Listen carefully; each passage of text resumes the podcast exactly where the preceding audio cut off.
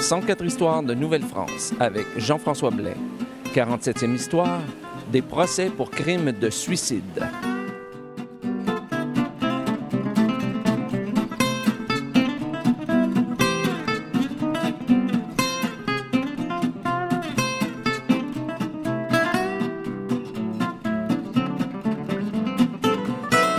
Alors bonjour à toutes et à tous et bienvenue à cette nouvelle histoire de Nouvelle-France. J'enregistre euh, cette émission euh, aujourd'hui euh, au pied du fort de Chambly à Chambly, bien entendu, au sud de, de, Montréal. Et ce que vous entendez derrière moi, ce sont les rapides de, de Chambly. Alors, je me suis dit qu'après une émission aussi lourde, aussi longue, aussi sérieuse que celle, ben, que la dernière émission sur l'esclavage blanc en, en Nouvelle-France, eh bien, je me disais qu'on avait bien mérité, qu'on avait bien besoin d'un sujet beaucoup plus léger.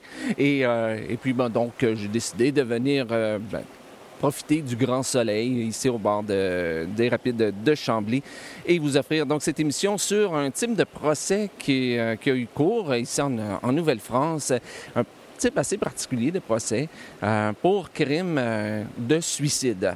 Eh ben oui. Ben, aujourd'hui, ça peut nous sembler bizarre parce que aujourd'hui, c'est sûr que la justice ne concerne que les vivants. Dès qu'on meurt, eh bien, il n'y a plus rien, aucune charge n'est portée contre nous. Mais dans l'Ancien Régime, il était possible de poursuivre en justice des gens qui étaient morts et même qu'on n'hésitait pas à les exhumer pour les poursuivre en, en justice au besoin. Et on appelait cette procédure procès au cadavre. Alors, si vous voulez aller chercher un petit peu plus loin, ça se trouve assez facilement. Donc, même des livres de, de l'époque, allez sur le site Internet de 104 Histoires. Euh, je vais vous en fournir. Euh, je vais vous en fournir, donc, euh, sur le site Internet. Et au terme des procès qu'on intentait, donc, contre ces cadavres, très souvent, on confisquait les biens de l'accusé et on faisait aussi subir une peine infamante au cadavre. Qu'est-ce que c'est une peine infamante? Eh bien, c'était une peine mitoyenne, c'est-à-dire c'est une peine qui se trouve entre des peines légères et les peines capitales. Et là, ben, vous avouerez qu'effectivement, pour quelqu'un qui est déjà mort, une peine capitale, ça ne donne pas grand-chose. Alors, ça peut être, c'est quoi des peines? Bien, il peut y avoir le bannissement, il peut y avoir des coups de fouet, il peut être d'être traîné aussi devant public. Et puis ça, ce sont toutes des choses qu'on n'hésitait pas à faire au cadavre. Et, mais par contre, pour intenter un procès contre un cadavre, on devait être en présence d'un crime assez sérieux, comme celui de lèse-majesté, ou encore celui de suicide.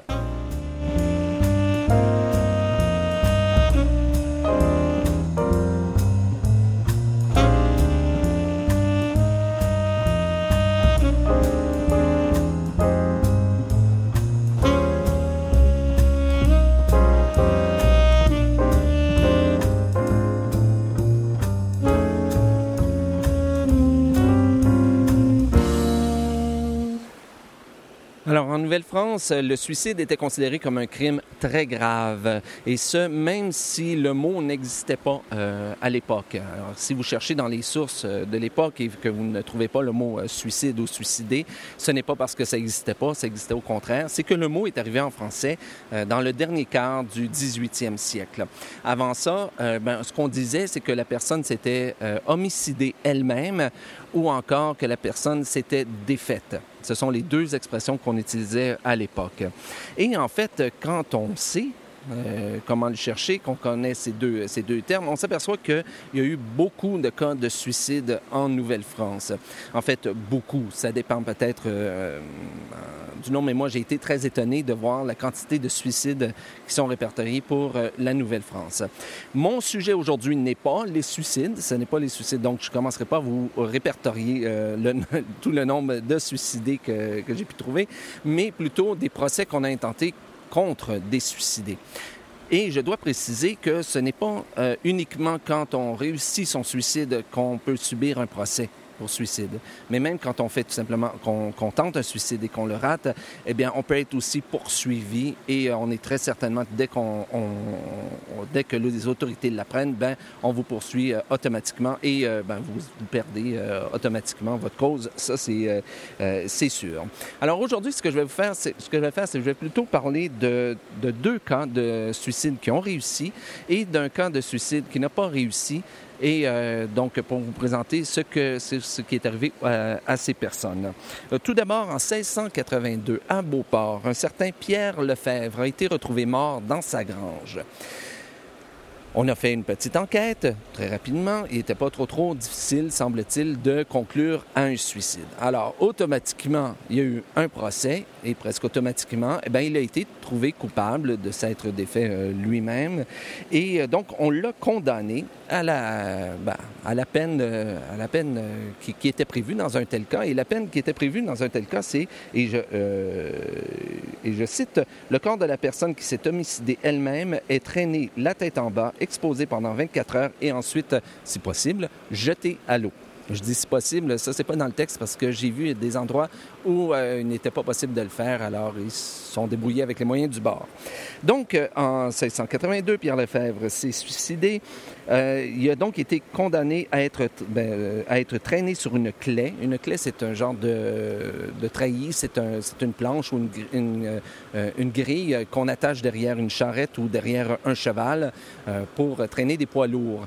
Et généralement, on traîne les cadavres, la tête en bas, donc face contre terre. Et donc, il a été traîné euh, sur une clé et ensuite exposé euh, à la voirie. Mais en, plus, il a été euh, décidé qu'on confisquerait ses biens, tous ses biens, que ces biens seraient remis au Seigneur. Mais le Conseil souverain de la Nouvelle-France visiblement aimait pas trop trop ces cas de, procès contre des suicides et à la demande de, la veuve, ben, il a cassé euh, la sentence du sénéchal de Beauport et a remis tous les biens de Pierre Lefebvre à sa veuve qui s'appelait Marie euh, Chastegnet. 50 ans plus tard, à peu près, si on va avec le deuxième exemple, en 1735, euh, un certain Dupuis, qui était commis du sieur de Berthier euh, à Montréal, a été retrouvé mort, lui aussi. Donc, automatiquement, euh, un procès. Il a été convaincu de s'être défait lui-même, selon ce qu'on disait, et à l'époque, et donc a été ordonné que son cadavre serait, et là je cite, attaché au derrière d'une charrette et traîné sur la clé, la tête en bas, la face contre terre, par les rues de la ville jusqu'à la place royale, de la ramener devant la prison pour y être pendu par les pieds pendant 24 heures et son corps jeté à l'eau. Fin de la citation. Mais sa veuve euh, ne voulait pas que, son mari subisse euh, cette, ce châtiment euh, infamant. Donc, elle a demandé au Conseil supérieur d'intervenir, ce qu'il a fait, et il a révoqué la sentence contre, contre Dupuis. Et le corps euh, du suicidé a finalement tout simplement été privé de sépulture chrétienne. Cela étant dit, s'il avait été jeté à l'eau, ça aurait été euh, la même chose. Donc, euh, on, a pu, on a pu au moins éviter la honte d'être traîné et exposé en public. Et en 1600, finalement, troisième, troisième exemple, en 1699, un certain Étienne Chipot, dit Beaufort, qui était soldat à Québec, euh, a subi un procès pour suicide, mais dans ce cas-ci, d'un suicide qu'il avait euh, raté. Et il avait euh, tenté de, se suicider suite à une peine d'amour. En fait, je vais vous lire la, sentence comme telle. Si, si, je cite, il a attenté à sa vie, donc il est convaincu d'avoir attenté à sa vie et s'être voulu défaire en se pendant en cependant par un mouvement de désespoir causé par une passion démesurée d'amour et sur le rapport qu'on lui avait fait qu'on était résolu de l'éloigner de la fille qui causait sa passion. Alors, fin de la citation. Donc, il a subi son procès, il a été trouvé euh, coupable et le, euh, euh, la prévôté de Montréal l'a condamné à l'amende, l'a tout d'abord condamné à l'amende honorable sèche, suivie du bannissement du pays, du pays à perpétuité. Alors, qu'est-ce que c'est l'amende honorable sèche? C'est en fait euh, quand le condamné euh, devait euh, se mettre à, se placer à genoux, nu-tête, en présence de la personne qui l'avait euh, offensé, et euh, il devait demander pardon à ce, à ce moment-là. Et ce n'était pas une peine infamante, ce n'était pas donc c'était considéré comme une peine légère. Par contre, dans ce cas-ci, le Conseil souverain a cassé encore une fois la, condamnation, mais l'a en fait monté d'un cran pour que pour, pour qu'elle devienne euh, un châtiment infamant. Donc, le Conseil souverain a décidé que le, dit Étienne Chipot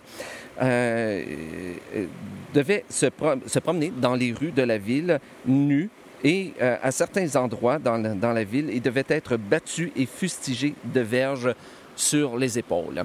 Et ensuite, on l'a condamné à payer 50 livres au roi et 50 livres au bureau des pauvres. Et pour finir, eh ben, il, a, euh, il y a une partie de la sentence, euh, la, de la première sentence qui est restée, c'est qu'il a été banni à vie du pays. Chose certaine, c'est qu'en Nouvelle-France, on n'entendait pas à rire avec le suicide. Et c'est ce qui met fin à cette 47e histoire de Nouvelle-France. Si vous avez des commentaires sur l'émission, je vous invite à m'écrire à info@104histoire.com ou encore à vous rendre sur la page Facebook de l'émission. Ici Jean-François Blais et je vous donne rendez-vous bientôt pour une nouvelle histoire de Nouvelle-France.